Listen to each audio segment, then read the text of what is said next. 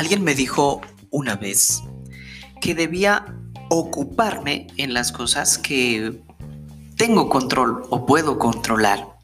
Y no debo preocuparme por ellas, sino ocuparme.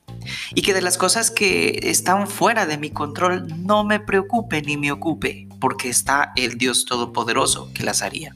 Y así no, no caería en ansiedad y en cualquier afán. Hola, una vez más con ustedes, su pastor Diofre Villarreal. Y en esta hora quiero compartirles sanando mi vida de la ansiedad, haciendo parte del programa Quebrantando Maldiciones de la Tierra. La maldición de la ansiedad hace que el ser humano pierda la paz espiritual y viva la vida perturbada por diferentes necesidades. Para que usted crezca y sea efectivo en la vida, tiene que aprender a descansar en Dios, sabiendo que el Todopoderoso está pendiente de cada una de sus necesidades. Mire lo que la palabra de Dios dice en Lucas 12, 22 al 28. Luego, dirigiéndose a sus discípulos, dijo, Por eso les digo que no se preocupen por la vida diaria, si tendrán suficiente alimento para comer o suficiente ropa para vestirse. Pues la vida es más que la comida y el cuerpo es más que la ropa. Miren los cuervos, no plantan ni cosechan ni guardan comida en graneros, porque Dios los alimenta. Y ustedes son para Él mucho más valiosos que cualquier pájaro. ¿Acaso con todas sus preocupaciones pueden añadir un solo momento a su vida? Y si por mucho preocuparse no se logra algo tan pequeño como, como eso, ¿de qué sirve preocuparse por cosas más grandes?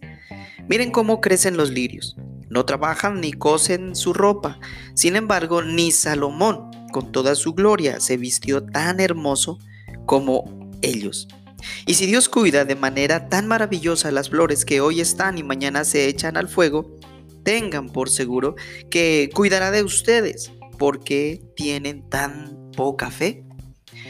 Esta palabra nos hace eh, comprender lo que alguien me decía, que debemos eh, eh, ocuparnos en lo que podemos hacer y en lo que no podemos hacer, en lo que se sale de nuestro control, de nuestras manos, pues Dios es, es el que se ocupará por nosotros. Es necesario entonces, como una verdad central, que usted entienda que con angustiarse y desesperarse no resolverá ningún problema. No, Señor.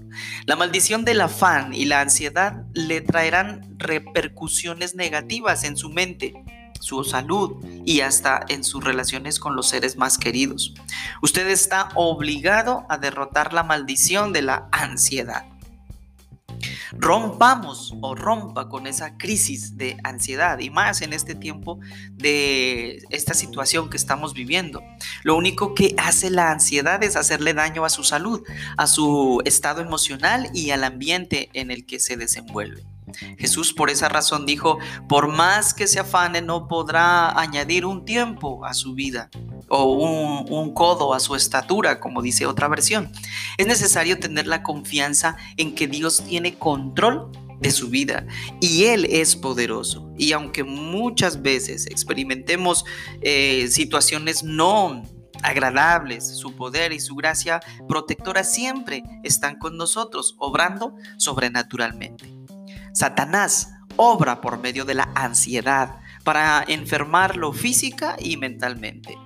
Se ha comprobado que las personas con maldición de afán entran en descontrol de su peso, engordan o adelgazan. Sin control.